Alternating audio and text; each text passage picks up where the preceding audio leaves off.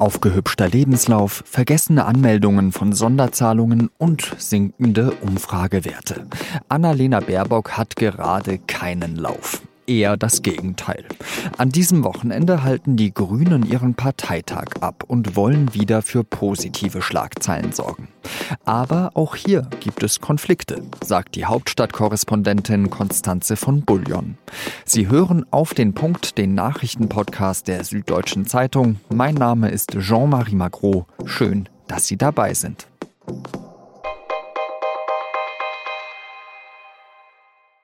Als Annalena Baerbock zur Kanzlerkandidatin von Bündnis 90 Die Grünen ausgerufen wurde, da haben viele Beobachterinnen und Beobachter die Performance von Kandidatin und Partei gelobt. Im Gegensatz zu CDU und CSU lief bei den Grünen ja alles ruhig und besonnen ab. Und Baerbock schien eine sichere Bank als Kandidatin zu sein, eine, die beharrlich ist und sich in die Themen einarbeitet. Erste Kratzer erlitt ihr Image dann im Mai. Baerbock hat damals Sonderzahlungen in Höhe von 25.000 Euro bei der Bundestagsverwaltung nachgemeldet. Der Großteil davon war ein Weihnachtsgeld. Dass sie die Summe nicht gemeldet und versteuert habe, sei ein Versehen, ein Fehler gewesen. Sie habe nicht auf dem Schirm gehabt, das ist ein Zitat, dass ein von der Partei gezahltes Weihnachtsgeld auch der Bundestagsverwaltung gemeldet werden müsse. Und vor ein paar Tagen dann der nächste Fauxpas. Baerbock hat ihren Lebenslauf, sagen wir mal, aufgehübscht. Sie hat zum Beispiel nicht angegeben, welchen Abschluss sie an der Uni Hamburg in Politikwissenschaft gemacht hatte. Ein Vordiplom übrigens. Und sie hatte ungenaue Angaben zu Mitgliedschaften in mehreren Organisationen gemacht. Sowohl in der medialen Berichterstattung als auch in den sozialen Medien hat Baerbock dafür viel Kritik einstecken müssen. In der ARD-Sendung Farbe bekennen räumt sie ein, sie habe schmerzlich äh, gespürt, dass es offensichtlich mehr, sehr missverständlich war. Ich wollte alles andere als mich größer machen, als ich bin, sondern sehr kompakt darstellen, welche Verbindung es auch zu Institutionen gibt. Und das war offensichtlich sehr schlampig. Ich habe da offensichtlich einen Fehler gemacht und das tut mir sehr, sehr leid. Baerbock bzw. ihr Team hat den Lebenslauf inzwischen angepasst. Trotzdem, der Schaden ist da. Noch vor kurzem lagen die Grünen in den Umfragen vor der Union. Mittlerweile sind sie wieder sechs bis sogar acht Prozentpunkte hinten. An diesem Wochenende halten die Grünen ihren digitalen Parteitag ab. Da soll Baerbock endgültig zur Kanzlerkandidatin gewählt werden und die Trendumkehr gelingen. Wie das gehen soll, darüber habe ich mit der Hauptstadtkorrespondentin der Süddeutschen Zeitung Konstanze von Bullion gesprochen. Konstanze, die Grünen sind in den letzten Tagen in den Umfragen ein bisschen zurückgegangen. Womit denkst du, hat denn das vor allem zu tun? Ja, ich glaube, da gibt es äh, im Wesentlichen zwei Faktoren. Der eine ähm, ist natürlich ähm, die Debatte um Annalena Baerbock. Ich denke, das ist ein wichtiger Grund. Das ist vor allen Dingen bei ihrer Beliebtheit. Bei der Beliebtheit der Kanzlerkandidaten hat sie doch ähm, deutlich verloren. Ich glaube, das ist der Debatte der letzten Tage oder der letzten Wochen geschuldet, wo sie mehrfach ihren Lebenslauf korrigieren musste. Da war es ja so, dass man, also dass ein paar gesagt haben, Mensch, äh, das ist so eine Kundenkackerei von Journalisten, äh, wenn man da eben auf, auf die kleinsten Details im Lebenslauf schaut. Was ist denn da deine Position dazu? Also ich finde, das, was Sie da ähm, ungenau ähm, ähm, im Detail über Ihre, Ihre verschiedenen beruflichen Stationen beziehungsweise vor allen Dingen über Mitgliedschaften in irgendwelchen Organisationen geschrieben hat, das sind alles keine Riesenvergehen ähm, und das würde nicht rechtfertigen, dass sie jetzt nicht mehr Kanzlerin oder auch nicht Kanzlerkandidatin sein könnte. Das halte ich für Blödsinn. Da haben sich andere Politikerinnen und Politiker schon ganz andere Ungenauigkeiten beziehungsweise auch tatsächliche Korruption oder Verschwendung von Milliardengeldern geleistet und sind trotzdem noch im Dienst. Aber das bedeutet ja im Endeffekt eigentlich auch, dass sie ihrem eigenen Lebenslauf nicht so richtig vertraut. Ja, also es ist vielleicht so dem Impuls geschuldet, sich so ein bisschen ähm, bedeutsamer oder auch ernstzunehmender zu machen, als man sich selbst empfindet. Und letztlich, das ist schon richtig, vielleicht auch ein Ausweis einer gewissen Unsicherheit, wobei man vielleicht auch noch dazu sagen sollte, natürlich hat sie diese Angaben im Lebenslauf wahrscheinlich vor Jahren irgendwann gemacht und nicht ahnend, dass sie jemals ähm, in die Lage kommen würde, ähm, die Kanzlerschaft in Deutschland zu beanspruchen. Also ähm, im Rückblick fragt man sich einfach nur, warum da nicht irgendwelche ähm, Presse- oder Öffentlichkeitsleute von den Grünen ähm, vor der Bekanntgabe der Kanzlerkandidatur hingegangen sind und das mal alles gründlich entrümpelt haben. Das gehört eigentlich zu einem professionellen Auftritt dazu, finde ich. Wir haben heute Morgen in der Redaktionskonferenz im Podcast auch diskutiert, ist das jetzt das mit, mit dem Lebenslauf so ein Thema, was sozusagen nur in unserer Journalistenbubble stattfindet oder geht das schon darüber hinaus, wie du schon am Anfang gesagt hast, man merkt in den Umfragen, also so richtig nach oben geht es nicht mehr für die Grünen. Im Moment geht's nach unten für die Grünen bei den Umfragen. Und ich glaube nicht, dass das Ganze nur in der Journalisten- oder Berliner Hauptstadtblase ein Thema ist. Es gibt jenseits der Fehler, die sie gemacht hat, tatsächlich auch eine Kampagne gegen Annalena Baerbock. Und das muss man eben unterscheiden. Das eine sind ihre Fehler, die muss sie ähm, auf ihre Kappe nehmen. Da gibt es irgendwie auch keine Entschuldigung, keine, oder sie kann sich entschuldigen, aber es gibt jetzt keine, das kann man so schnell jetzt nicht wieder heilen.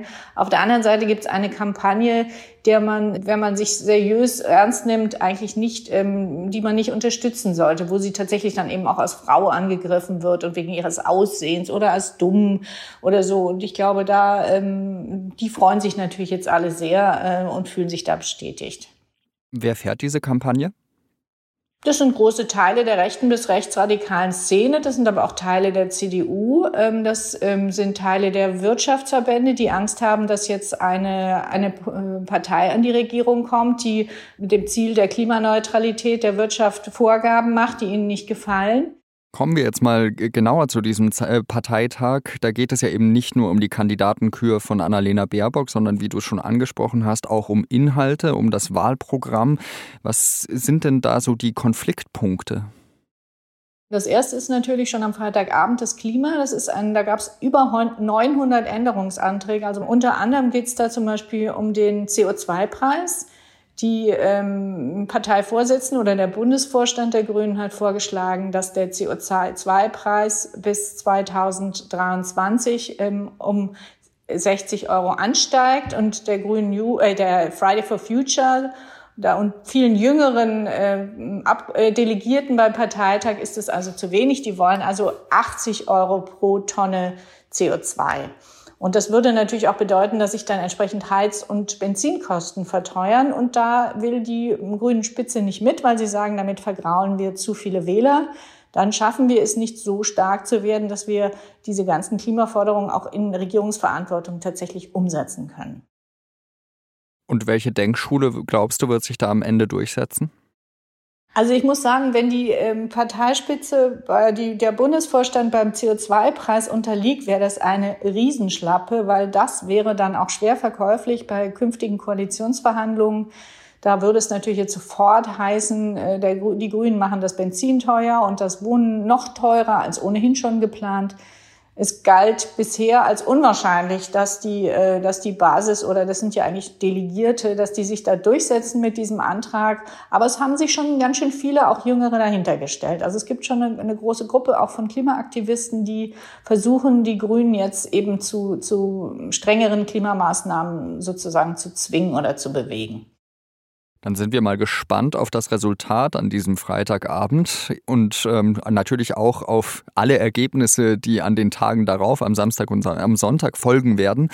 Ich wünsche dir dann noch einen spannenden Parteitag und äh, freue mich, wenn wir uns das nächste Mal wieder hören. Ja, vielen Dank. Ich freue mich auch. Bis Sonntag treffen sich die Staats- und Regierungschefs der G7-Länder zum Gipfel in Cornwall in Großbritannien. Es ist das erste persönliche Treffen seit Beginn der Corona-Pandemie. Themen sind vor allem der Kampf gegen die Klimakrise und die Corona-Pandemie. Auf eines haben sich die G7-Staaten schon geeinigt. Sie wollen mindestens eine Milliarde Impfdosen für ärmere Länder zur Verfügung stellen. Beim Gipfel wurde außerdem bekannt, dass Bundeskanzlerin Merkel am 15. Juli nach Washington reist. Der US-Präsident Joe Biden will sie dann im Weißen Haus empfangen. Die Bundesregierung hebt zum 1. Juli die generelle Reisewarnung für Corona-Risikogebiete auf. Eine Reisewarnung bleibt nur für die Länder bestehen, deren 7-Tage-Inzidenz bei mehr als 200 Neuinfektionen pro 100.000 Einwohner liegt. Oder in denen gefährliche Virusvarianten verbreitet sind. Wegen der sinkenden Infektionszahlen gelten einige Länder schon ab kommendem Sonntag nicht mehr als Risikogebiete darunter Österreich, Teile Griechenlands, Kroatiens und der Schweiz. Wer aus diesen Ländern über den Landweg wieder nach Deutschland kommt, muss künftig keine Einreisebeschränkungen mehr beachten. In Deutschland sollen keine Produkte mehr verkauft werden, die unter unwürdigen Bedingungen entstanden sind. Der Bundestag hat dafür mit den Stimmen von Union, SPD und Grünen das sogenannte Lieferkettengesetz beschlossen. Große Unternehmen sind ab 2023 verpflichtet, gegen Menschenrechtsverletzungen und Umweltverstöße vorzugehen. Sie dürfen Kinder oder Zwangsarbeit in ihren internationalen Lieferketten nicht mehr dulden.